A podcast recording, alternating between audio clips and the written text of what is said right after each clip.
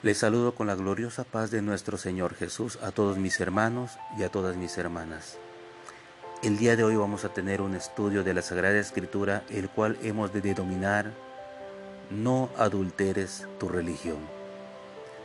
Para ello, antes que cualquier cosa, vamos a orar, vamos a pedirle al Señor que nos bendiga, que nos ayude conforme su misericordia, conforme su amor, para poder comprender con humildad, con sencillez de corazón, su consejo glorioso que nos trae, que nos da, que nos brinda en este día. Oremos todos en el nombre del Señor Jesús. Bendito Dios, Padre Santo, Padre Eterno, Dios de la Gloria, Señor amado, yo te ruego nos ayudes para que Padre Eterno podamos comprender el consejo de tu palabra en esta hora Háblanos conforme tu bondad, háblanos conforme tu misericordia, oh Dios, te lo suplicamos.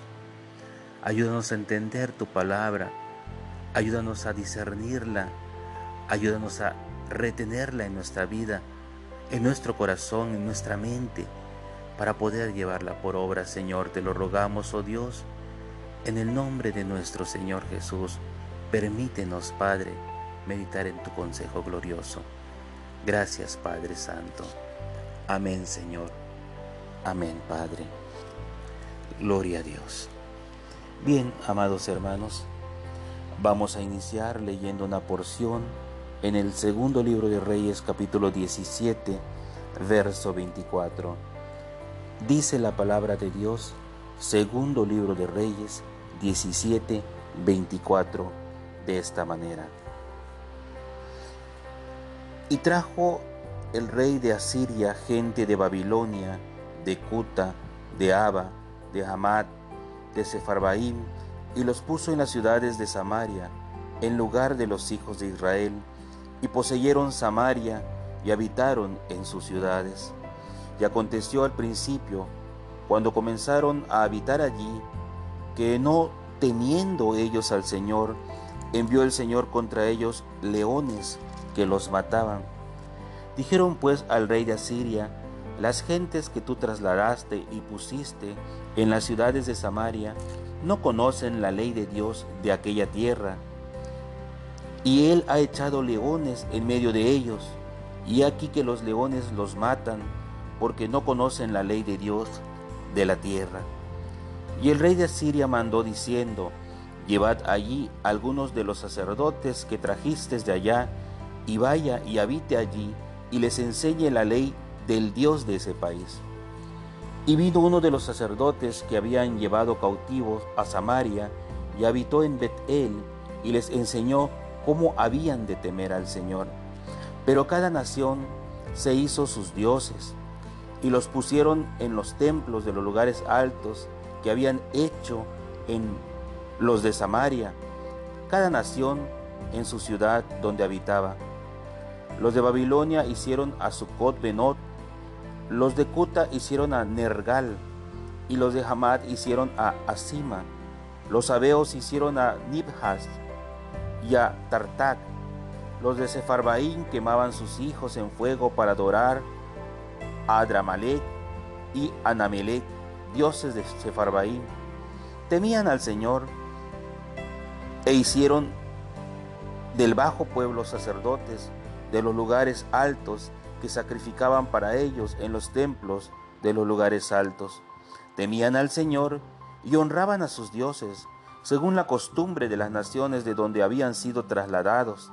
Hasta hoy hacen como antes, ni temen al Señor, ni guardan sus estatutos, ni sus ordenanzas, ni hacen según la ley y los mandamientos que prescribió el Señor a los hijos de Jacob, el cual puso el nombre de Israel, con los cuales el Señor había hecho pacto y les mandó diciendo, no temeréis a dioses ajenos, ni los adoraréis, ni les serviréis, ni les haréis sacrificio.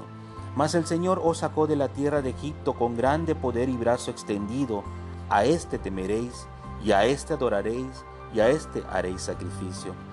Los estatutos y derechos y la ley y los mandamientos que os dio por escrito, cuidaréis siempre de ponerlos por obra, y no temeréis a dioses ajenos, No olvidaréis el pacto que hice con vosotros, ni temeréis a dioses ajenos, mas temed al Señor, vuestro Dios, y Él os librará de mano de todos vuestros enemigos. Pero ellos no escucharon. Antes hicieron según su costumbre antigua.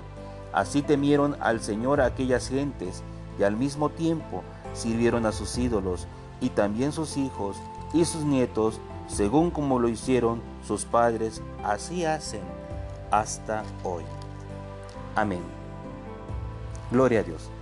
Bien, amados hermanos, podemos ver en esta porción para los que quizá no han logrado estudiar o conocer esta parte de la historia del pueblo de Israel, dice la palabra de Dios, amados hermanos, que Israel fue tomado y, fue llevado en cautiverio por parte de los asirios. Y prácticamente las ciudades de la nación de Samaria fueron deshabitadas, deshabitadas por todo judío, por todo aquel que era parte del pueblo de Israel. Y al ser desolada la tierra, deshabitada la tierra de Samaria por parte de los israelitas, bueno, pues el rey de Asiria empezó a traer gente de Babilonia, de Cuta, de Aba, de Hamat, de Sefarbaín, que eran naciones que estaban, amados hermanos, en unión, siendo parte de Asiria. Y gente de todos lugares o estos lugares que hemos mencionado fueron traídos para que vivan, para que habiten, para que colonicen las ciudades de Samaria. ¿Qué es colonizar? Bueno, habitar, asentarse en ese lugar y empezar a vivir en ese lugar. Sin embargo, al ser gente extranjera, desconocían de lo que es los mandatos de Dios, de lo que es la obediencia a Dios, de lo que es tener temor de Dios. Al ser ciudades extranjeras, traían a sus propios dioses, servían a sus propios dioses, tenían su propia forma de creer, a quién creer, cómo creer y qué hacer para creer. Y estas formas eran distintas a lo que hacía o realizaba el pueblo judío a través de lo que Dios le había mandado.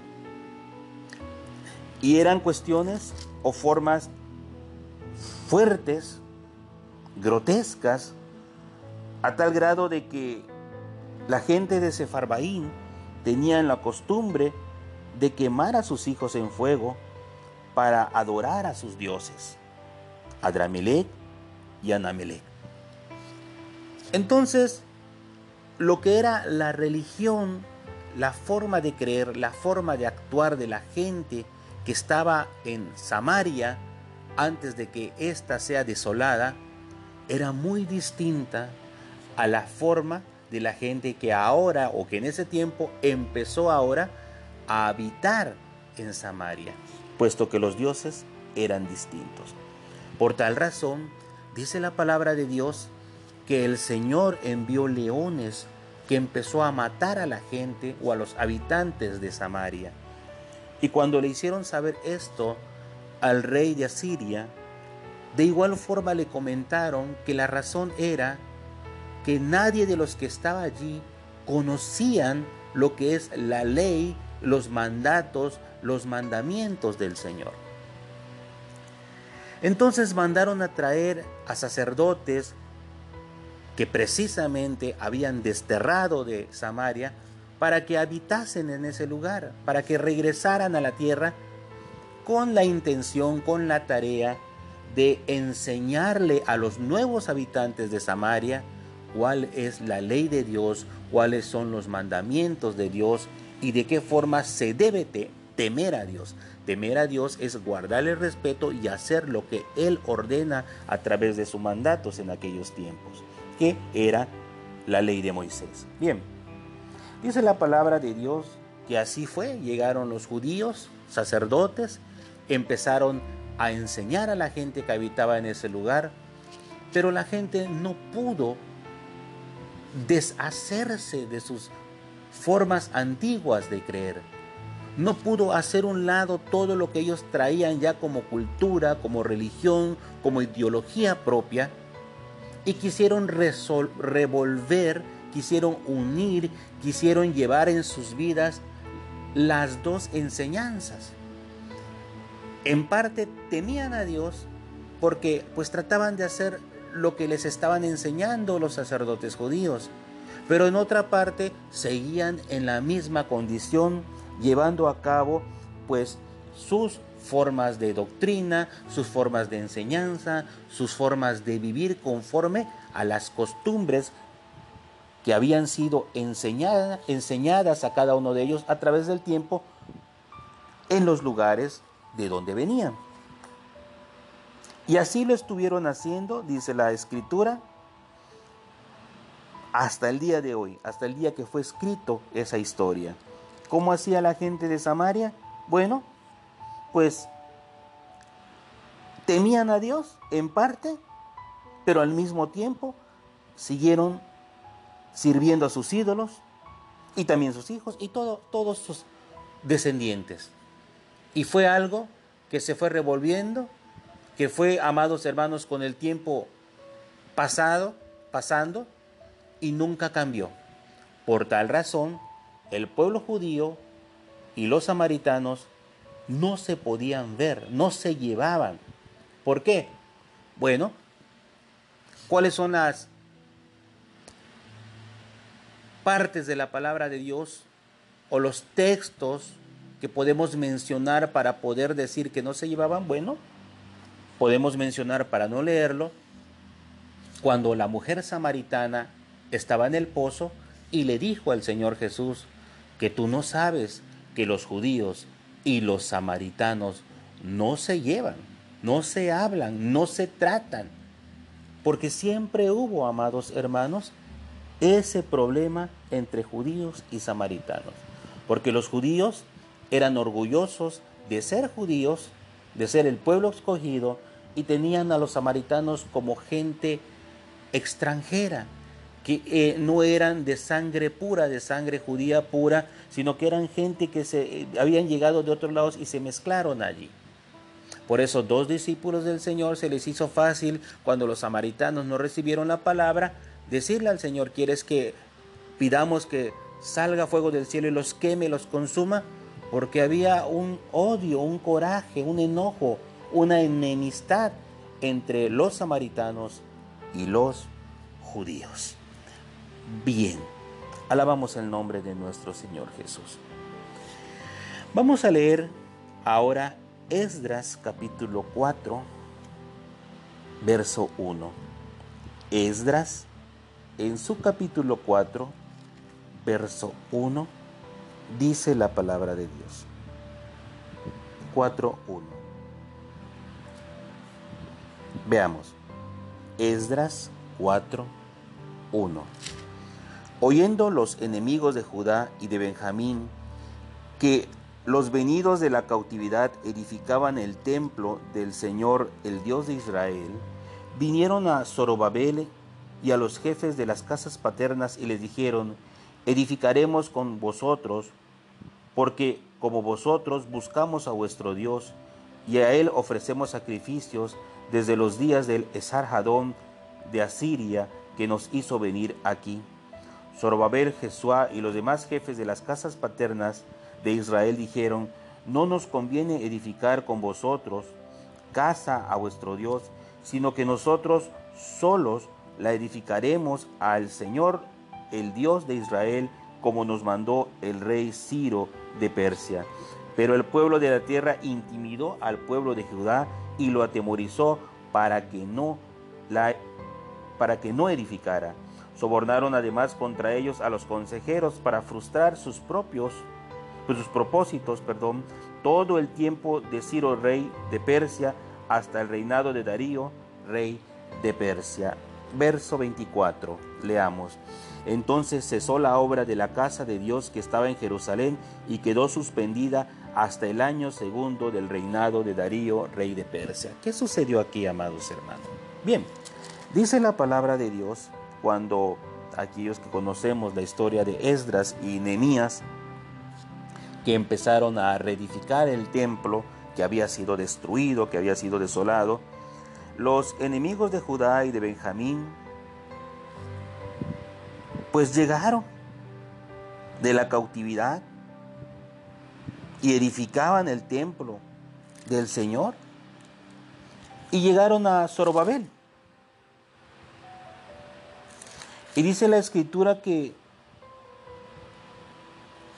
una vez que estaban con Zorobabel, con los jefes de las casas paternas, les dijeron nosotros queremos ayudarlos, queremos edificar con ustedes, porque también buscamos a vuestro Dios, o sea, el Dios de ustedes y a él ofrecemos sacrificios.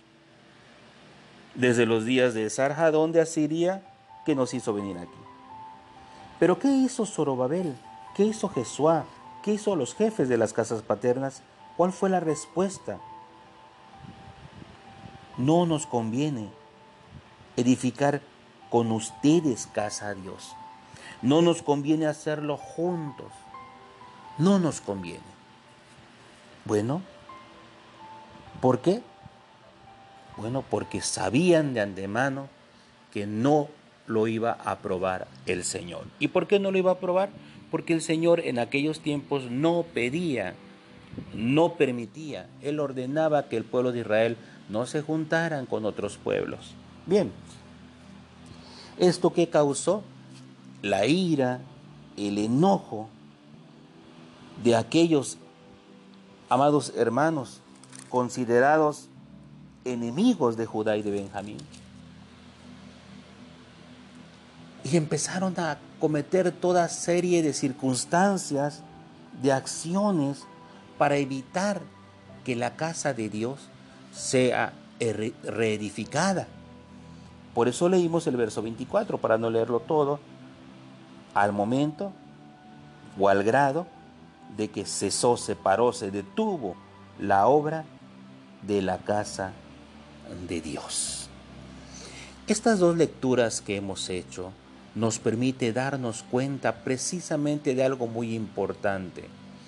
Dios es celoso de su pueblo y su pueblo no debe juntarse con otros pueblos extranjeros. Esa era la ley en aquellos tiempos y por eso lo estamos leyendo. Así estaba establecido.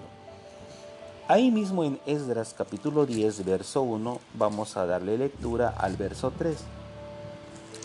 Ahí mismo, Esdras 10, 1 al 3, dice la palabra de Dios. Mientras oraba Esdras y hacía confesión, llorando y postrándose delante de la casa de Dios, se juntó a él una muy grande multitud de Israel, hombres, mujeres, niños, y lloraba el pueblo amargamente. Entonces respondió Secanías, hijo de Jehiel, de los hijos de Elam, y dijo a Esdras, nosotros hemos pecado contra Dios, pues tomamos mujeres extranjeras de los pueblos de la tierra, mas a pesar de esto, aún hay esperanza para Israel. Ahora pues, hagamos pacto con vuestro Dios, que despediremos a todas las mujeres y los nacidos de ellas, según el consejo de mi Señor y de los que temen el mandamiento de vuestro Dios, y hágase conforme la ley. ¿Qué sucedía? Bueno, dice la palabra de Dios que el pueblo pues había cometido un grave error. Juntarse, unir, unirse con mujeres extranjeras y formar sus familias no le era permitido al pueblo de Israel en aquellos tiempos esa acción de buscar mujeres en otros lugares. Las mujeres de los judíos tenían que ser mujeres judías, no mujeres de otros lugares. Pues, sin embargo, el pueblo judío tomó sus propias mujeres, tuvieron sus hijos y esto causó la ira del Señor. Por tal razón, Esdras oraba y lloraba y se postraba delante de Dios y todos los demás pues miraron todo esto y dijeron, bueno, el pecado que cometimos fue tomar mujeres extranjeras de los pueblos. Pero vamos a hacer pacto con Dios. Vamos a pedirle a Dios.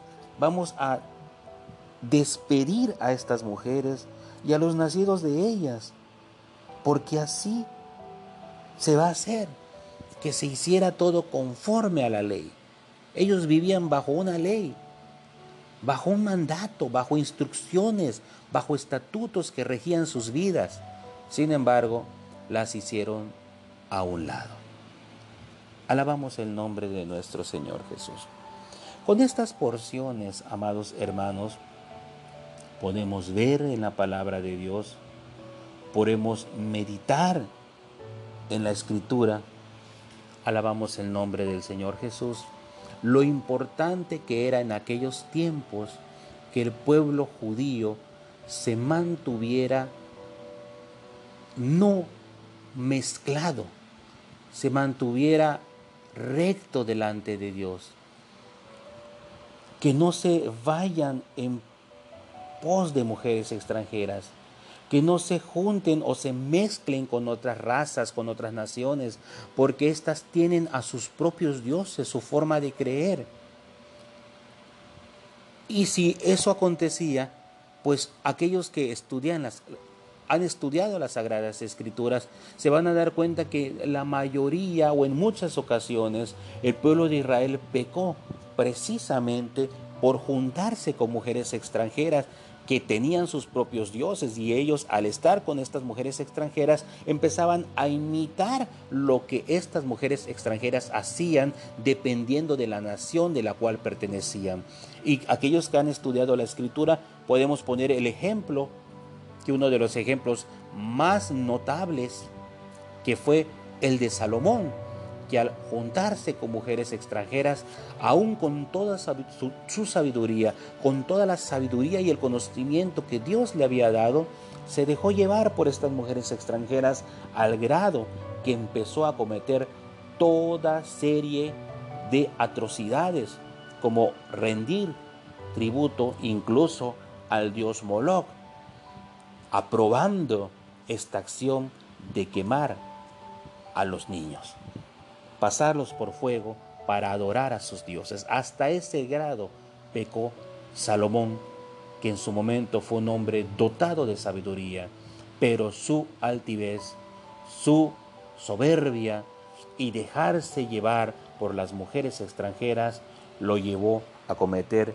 grandes pecados y momentáneamente separarse o alejarse de las cosas de Dios para empezar a hacer lo malo delante de la presencia del Señor. Bien, con todo esto, amados hermanos que hemos leído, vamos ahora a leer lo que dice Pedro en su primera carta, capítulo 2, primera de Pedro, capítulo 2, verso 2. Primera de Pedro 2, 2. Dice la palabra de Dios. Primera de Pedro 2, 2. Desead, como niños recién nacidos, la leche espiritual no adulterada, para que por ella crezcáis para salvación, si es que habéis gustado la benignidad del Señor. Amén. ¿Qué está diciendo Pedro aquí, amados hermanos? Dice Pedro, si ustedes han gustado, han recibido la benignidad de Dios, dicho de otra, dicho de otra forma, si Dios les ha llamado a ustedes, si Dios ha tocado sus corazones, si Dios les ha dado la oportunidad de ser parte de su pueblo, busquen, anhelen como niños recién nacidos la leche espiritual. ¿Qué es la leche espiritual? Bueno, es la doctrina, la palabra de Dios. los mandamientos que rigen nuestras vidas, que forjan nuestro crecimiento delante de Dios. Y esta leche espiritual que son que es la doctrina del Señor, dice la escritura, debe ser o debe estar no adulterada. Por eso el título, no adulteres tu religión. La religión o la palabra religión, como lo podemos manifestar de forma coloquial, es un conjunto de creencias y dogmas que una sociedad tiene. Cada gente desde tiempos antiguos se crea, se forma en base a sus creencias. Toda la gente. Aquellos que en aquellos tiempos sacrificaban a sus hijos piensan que hacen lo correcto. No están haciéndolo porque piensan que están haciendo algo malo. Es su dogma, es su creencia, así lo han establecido y por eso existe diversidad de religiones y diversidad de creencias. Alabamos el nombre del Señor Jesús. Toda la gente, de una forma u otra, creen en algo. Hay quienes pueden creer en cosas divinas, hay quienes pueden creer hasta en sí mismos, pero siempre se cree en algo. Siempre. Y bueno, ¿cuál es nuestra creencia? ¿Cuál es nuestra religión? ¿En dónde tenemos fundamentado cada una de las acciones que hacemos? Bueno, en la palabra de Dios.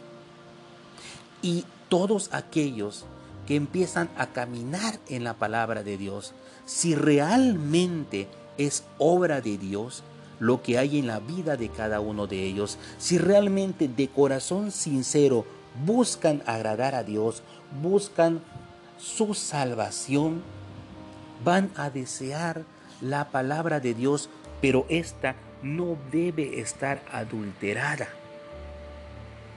¿Qué es adulterar algo? Bueno, ponerle algo que no pertenece a la sustancia o quitarle algo que no pertenece a la sustancia activa de lo que sea. Eso es adulterar. Por eso la escritura dice, no quites, pero tampoco agregues, ni una de dos, tal y cual está escrito, así debes establecer tu forma de vivir. Nosotros, quienes creemos en el Señor Jesús, ¿por qué le obedecemos? ¿Por qué no hacemos cosas que otras religiones sí hacen? ¿Y por qué hacemos cosas que otras religiones no hacen? Bueno, porque tratamos de hacer lo que está en la palabra de Dios, no lo que nosotros pensamos, no lo que nosotros querramos, no lo que nosotros sintamos, sino lo que está en la palabra de Dios.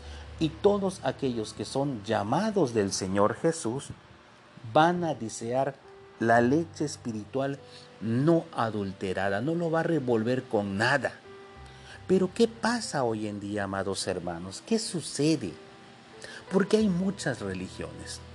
La gente hoy en día se pregunta, ¿Cuál es la religión verdadera? Porque hay muchas creencias.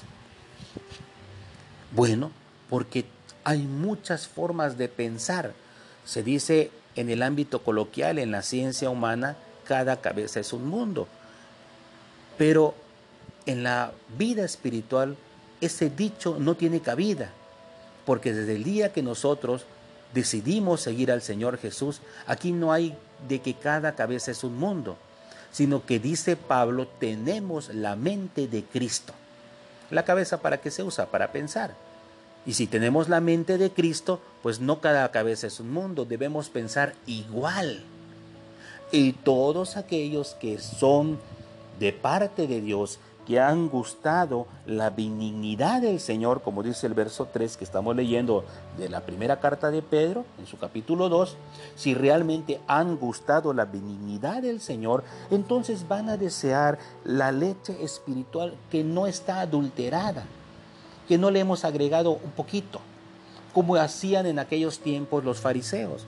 Ellos guardaban la ley, la ley de Moisés, pero también habían agregado a la ley otras costumbres como lavar los utensilios, lavarse las manos, que son obras de higiene, pero ellos ya la tenían como obras de culto, la tenían como actividad de culto, las tenían como mandatos de parte de Dios. Y como esas acciones, muchas más acciones tenían que no estaban en la ley de Moisés, pero, ellos, pero que ellos quisieron agregar a su doctrina, a sus enseñanzas. ¿Qué están haciendo con esto? Adulterando la ley de Moisés. Hoy en día que vivimos en la dispensación de la gracia, donde la ley de Moisés queda abrogada, bueno, ¿qué sucede con la humanidad? Sigue pasando lo mismo tenemos las sagradas escrituras y las debemos de escudriñar porque ahí está la vida eterna, como lo dijo el Señor Jesús en San Juan capítulo 5, verso 39. Escudriñar las escrituras porque a ustedes les parece que en ellas tienen la vida eterna y ellas, o sea, las palabras o la escritura, dan testimonio de mí, les dan a conocer cómo soy, cómo viví, qué hice. Por eso el Señor Jesús dijo, ejemplo los he dado ejemplo les he dejado, ejemplo les he manifestado, para que como yo hice, ustedes también hagan. Entonces, ¿qué doctrina seguimos? Hacer lo que el Señor Jesús hizo, hacer lo que el Señor Jesús nos ordena, hacer lo que en la palabra de Dios está manifestada para la humanidad en esta dispensación o tiempo de la gracia. Eso es lo que hacemos. Y todo aquel que es un llamado de Dios, eso va a buscar. Pero ¿qué sucede? Hoy en día la humanidad busca su comodidad. Les llama la atención irse a otras religiones porque ahí quizás hay más calor humano, porque ahí hay actividades que no necesariamente son de la palabra de Dios. ¿Qué tipo de actividades? Reunirse, estar en convivencia, y pues ese calor humano, esa convivencia les llama la atención y les gusta y dicen, pues es lo mismo, sirven al mismo Dios, es lo mismito. Hay quienes dicen, ah, es que me gustan los retiros, irme de ahí a un campamento. Yo no voy a decir que estas actividades son buenas o malas.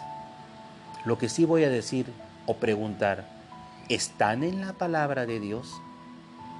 Las ordena el Señor, si no las ordena, entonces yo no tengo por qué depender de esas actividades para, según yo, hacer la voluntad de Dios. De ninguna forma. A mí me basta con hacer lo que está en la Escritura, seguir la vida que siguió el Señor Jesús, que siguió Pedro, que siguió Juan, que siguió Santiago, que siguió Pablo, que siguieron esos grandes apóstoles y discípulos del Señor. Por eso Pablo dijo, sean imitadores de mí como yo de Cristo. Pero hay gente que si no tienen sus actividades que han ingresado, que han anexado a su doctrina, no viven en paz. Ya lo tienen como una necesidad. Por eso existen muchas, muchas religiones. Por eso existen religiones donde es que, pues quizá dice la hermana o la persona, mujer, eh, pues que a mí me gusta ponerme pantalón. A mí me gusta pues arreglarme, pintarme el pelo, el cabello, todo y pues donde ahí van pues no les gusta, pues entonces pues me quedo acá. Y hay otros lugares donde pues están acostumbrados a salir de campamentos, a irse de viajes, a entretener a los filigreses en distintas actividades. Es que a mí me gusta todo esto, pues aquí me quedo. Total, es el mismo Dios. Esas son sus expresiones. Esas son sus justificaciones. Pero estamos viendo en la palabra de Dios que a eso si creen que así van a entrar al reino de los cielos, están completamente equivocados. ¿Por qué? Porque solamente van a entrar al reino de los cielos quienes de corazón sincero están tratando de hacer lo que es la voluntad de Dios. Y la voluntad de Dios la encontramos en su palabra. Y Él nos pide en su palabra lo mismo que le ha pedido al pueblo judío desde tiempos antiguos. No mezcles tu enseñanza, no mezcles tu doctrina, no mezcles tu formación o educación espiritual que tienes. No la mezcles. El verdadero siervo de Dios desea, anhela, pide la palabra de Dios o leche espiritual y que ésta a su vez no esté adulterada. Y esto siempre nos va a traer conflictos, porque las religiones, o otras religiones, mejor dicho, pues buscan todo menos realmente hacer la voluntad de Dios. Me decía una persona que le hablaba de la palabra de Dios, es que donde tú vas son extremistas. Y le digo, ¿y por qué extremistas? Bueno, porque donde tú vas se tienen que cubrir el cabello, se tienen que hacer esto, se tienen que hacer lo otro y lo otro. Y le dije, ¿y por qué crees que lo hacemos? ¿Por gusto? ¿Porque se nos ocurrió? No, porque está en la palabra de Dios. Así de sencillo, si evitamos hacer cosas es porque está en la palabra de Dios. Por eso hay incluso religiones donde dicen, no, pues si puedes tomarte dos cervezas no pasa nada mientras no te emborraches. Precisamente por eso la palabra de Dios dice, un poco de levadura leuda toda la masa. ¿Qué quiere decir con esto? Si tú empiezas a agregarle algo, por insignificante que para ti sea, a la doctrina de Dios, echas a perder tu vida echas a perder tu testimonio porque no estás siendo sincero o sincera delante de la presencia de Dios. Eso es lo que tenemos que entender, amados hermanos. No nos dejemos seducir por otras formas de creencia. No nos dejemos seducir por otras formas de querer servir a Dios que no esté aprobado, comprobado, manifestado, ordenado en la palabra de Dios. Porque eso va a ser nuestra perdición. Mire, Hechos de los Apóstoles capítulo 25, Hechos de los Apóstoles en su capítulo 25, leamos el verso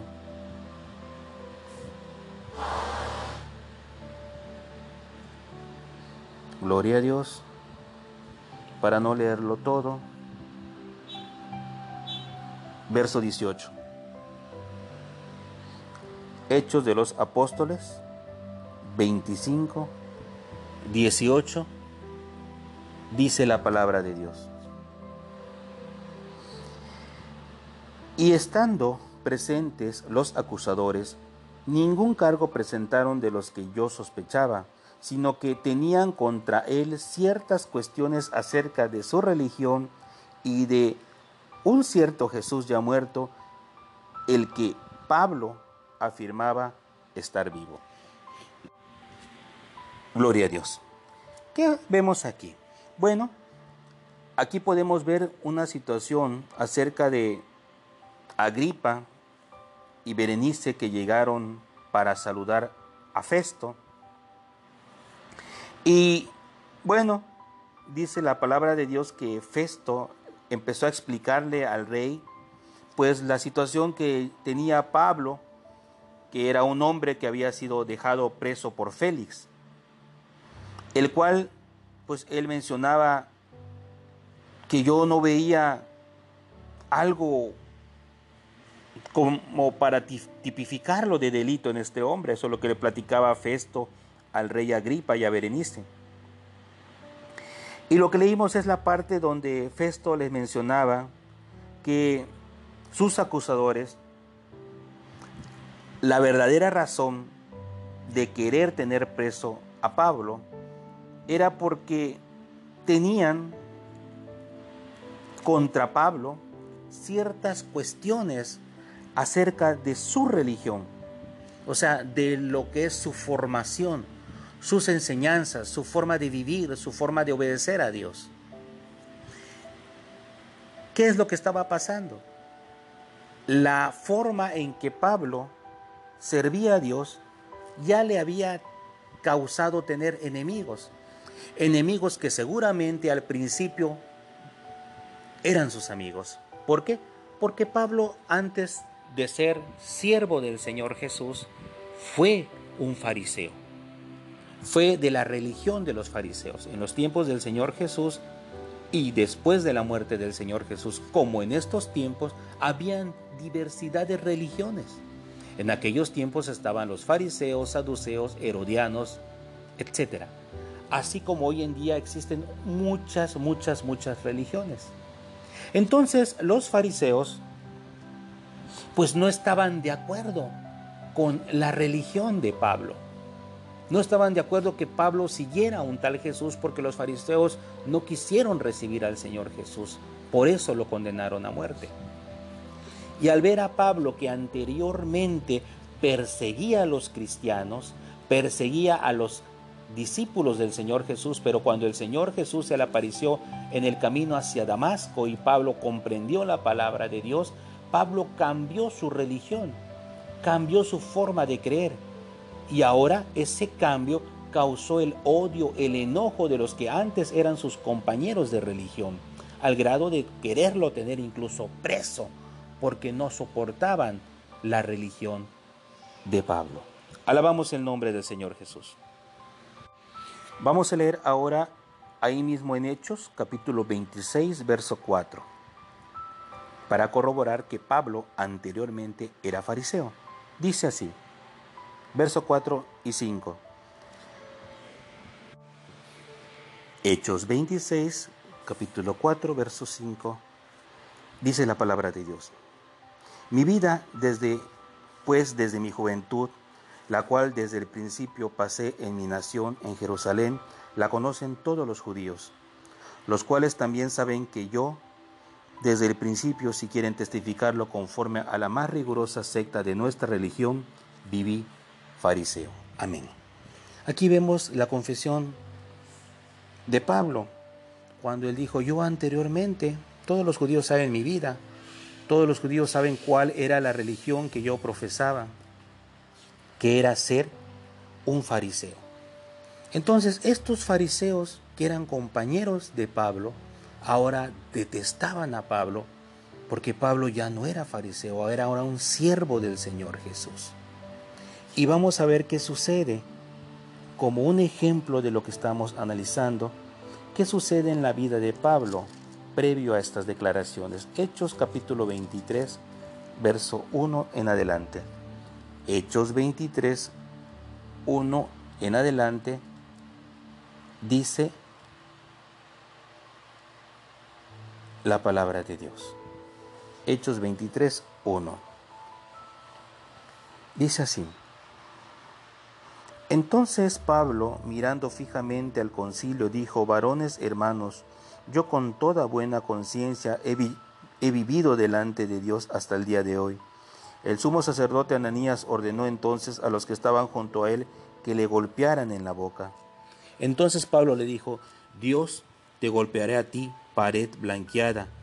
¿Estás tú sentado para juzgarme conforme a la ley y quebrantando la ley me mandas a golpear? Los que estaban presentes dijeron al sumo sacerdote, de Dios injuráis. ¿Al sumo sacerdote de Dios injuráis? Pablo dijo, no sabía hermanos que era el sumo sacerdote, pues escrito está, no maldecirás a un príncipe de tu pueblo.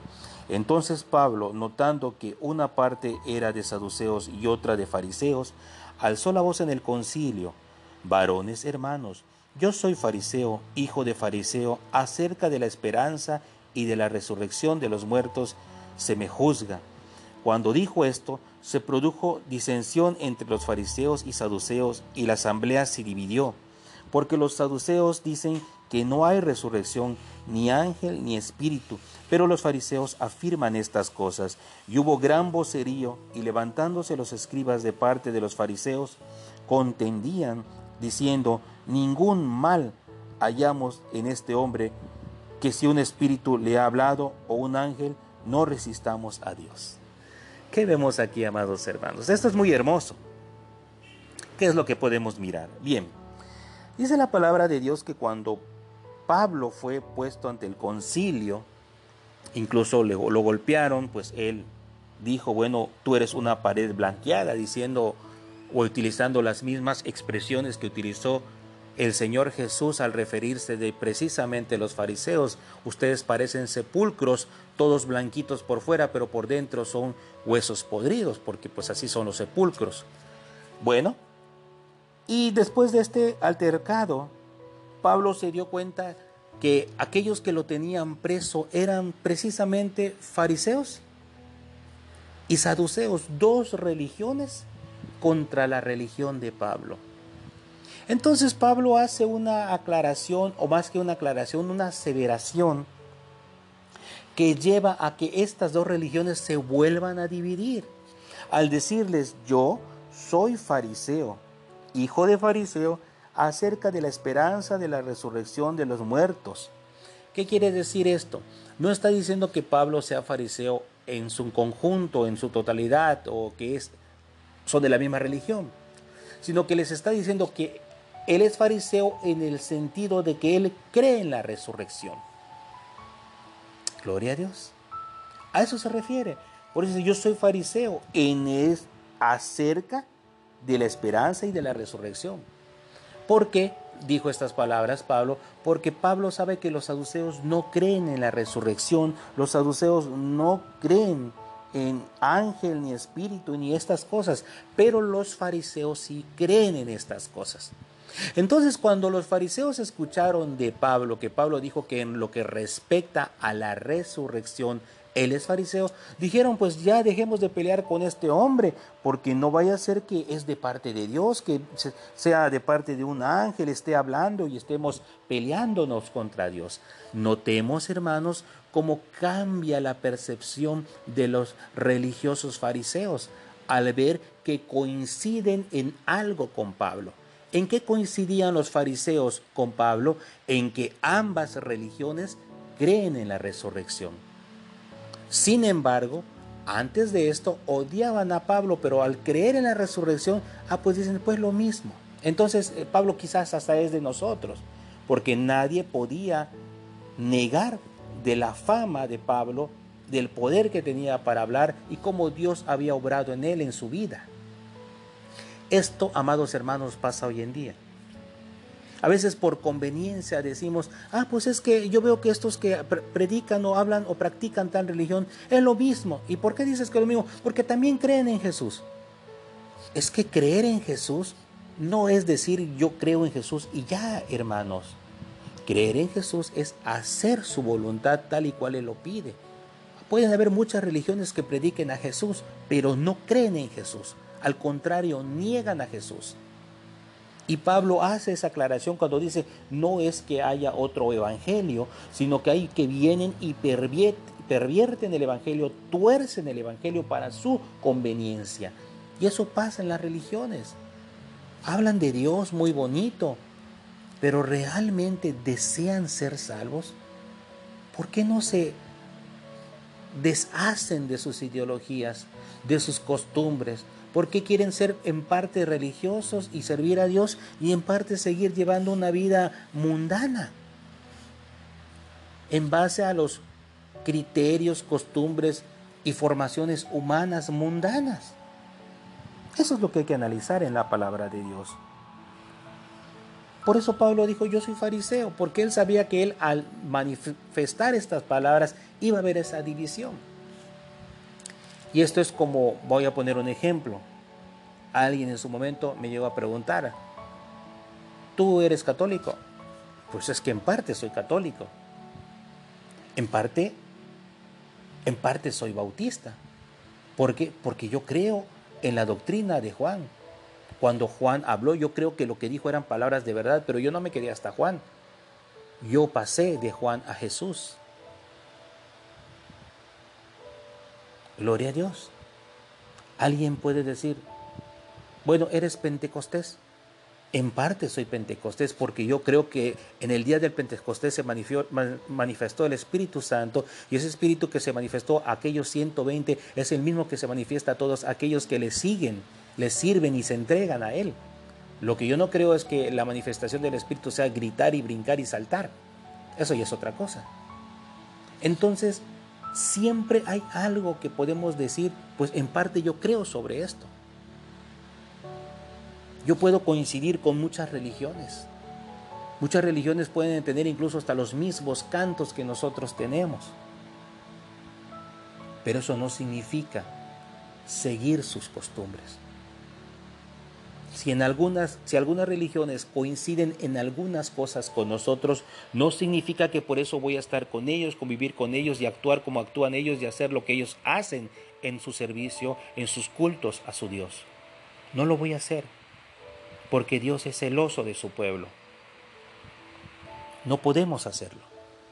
Tenemos que aprender a llevar una vida verdaderamente lo más cercana a la voluntad de Dios.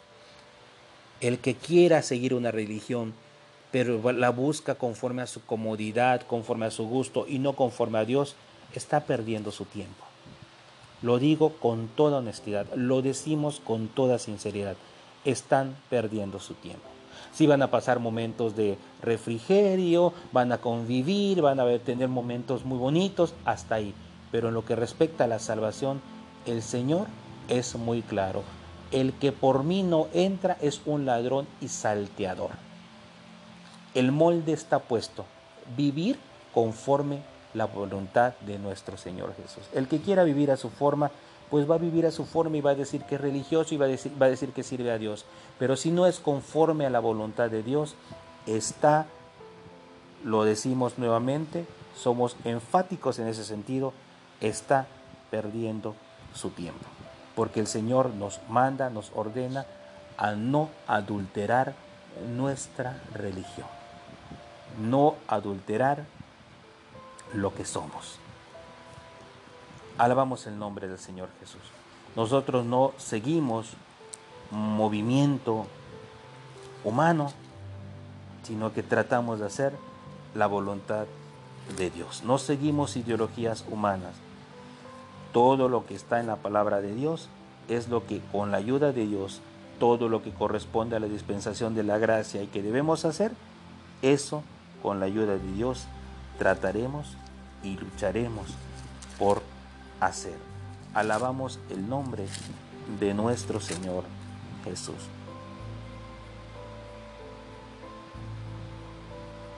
Aleluya. Vamos a... El tiempo se nos está yendo, pero pues vamos a leer una última porción en el nombre de nuestro Señor Jesús para cerrar con este estudio que espero en el nombre del Señor sea de bendición para todos y cada uno de nosotros. Capítulo 3 de Segunda de Pedro, verso 13. Dice la palabra de Dios. Segunda de Pedro 3, 13.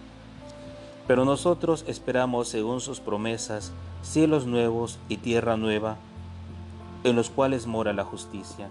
Por lo cual, oh amados, estando en espera de estas cosas, procurad con diligencia ser hallados por Él sin mancha e irreprensibles en paz. Si esperamos, según sus promesas, cielos nuevos, tierras nuevas, entonces vamos a estar procurando ser hallados por Él sin mancha e irreprensibles y en paz. Eso es lo que demanda el Señor, sin mancha. Si hay algo en la palabra de Dios que yo no estoy haciendo, eso es una mancha. Si yo no quiero tener manchas, tengo que estar haciendo tal y cual el Señor Jesús me manifiesta en su palabra santa. Si queremos realmente estar un día delante de la presencia de Dios, vamos a procurar, hermanos, ser hallados por Él sin mancha e irreprensibles. Por eso, amados hermanos, ya no lo vamos a leer, pero sí lo podemos mencionar. Por eso Santiago dijo en su carta, en el capítulo 1, verso 26, ahí está, ahí Santiago dijo, el verso 27, que la religión pura y sin mácula delante de Dios es visitar a los huérfanos, a las viudas en sus tribulaciones y guardarse sin mancha en el mundo o del mundo. ¿Qué quiere decir esto? Que de nada me sirve seguir una religión si estoy haciendo lo que en el mundo hacen. Así de sencillo, amados hermanos. La religión pura y sin mácula, no lo estoy leyendo, pero aquel que lo quiera leer, buscar, apuntar y comprobarlo está en Santiago 1.27. La religión pura y sin mancha, eso es mácula, sin mancha, delante de Dios, es visitar a los huérfanos y a las viudas en sus tribulaciones. Quiere decir esto, usar de misericordias, llevar una vida misericordiosa, dadivosa, de ayudar a los demás. Eso es muy importante. Y ¿qué también tenemos que hacer? Guardarnos sin mancha del mundo. Hay religiones que así como estaban los que invadieron Samaria, tienen un poquito de Dios, pero también tienen un poquito del mundo. Hacen sus festejos como también lo hacen en el mundo. Nada más que ellos dicen de forma cristiana. No, aquí no hay de forma cristiana. La vida cristiana es distinta a la vida del mundo. Pero hay muchas religiones que quieren imitar al mundo. El que realmente quiere y desea ser salvo y ha recibido la benignidad, la bondad de Dios, éste va a desear como niño la leche espiritual, pero esta leche espiritual, que es la doctrina de Dios, la palabra de Dios, no debe estar adulterada. Así la desean. Si alguien desea al Señor, pero desea su palabra, pero adulterada, pues entonces no es honesto. No está sirviendo a Dios con honestidad, sino que hay otras razones, otras finalidades, otras metas para seguirle, pero no es un corazón honesto, puro delante de Dios. Los verdaderos creyentes, los verdaderos cristianos, a pesar que humanamente podamos eh, sufrir cuestiones, a pesar de que humanamente anhelemos cosas, como humanos que somos, nos sujetamos a la voluntad de Dios y hacemos las cosas conforme Dios nos ordena, porque esto es lo que nos va a traer bendición. Analicemos, meditemos en la palabra de Dios el día de hoy y tengamos cuidado, hermanos, porque no vaya a ser que querramos estar como los de Cuta, como los de Babilonia, como los de Asiria, como todos los de Sefarbaín, como todos aquellos que habitaron Samaria y por temor a no estar sufriendo la condena de los leones, pues un poquito sirven a Dios, pero también siguen siguiendo sus tradiciones. No vaya a pensar uno que va a ser así, va a entrar así al reino de los cielos. Un poquito sirvo a Dios porque ya no quiero estar sufriendo, porque quiero un día estar con el Señor, pero no dejo mi vida mundana, no dejo mis tradiciones, no dejo otras cosas. Y como quiero estar así, pues me voy a meter en una religión donde estén de acuerdo a lo que yo quiero. Eso es perder el tiempo. El verdadero creyente está dispuesto a sacrificarse, a seguir luchando con tal de hacer lo que está escrito en la palabra de Dios, con tal de hacer lo que Dios nos ordena ahora en la dispensación o tiempo de la gracia que vivimos. Así que pensémoslo bien hermanos, analicemos esta enseñanza, que sea de mucha bendición para todos y cada uno de ustedes. Dios los bendiga, que el Señor Jesús les guarde.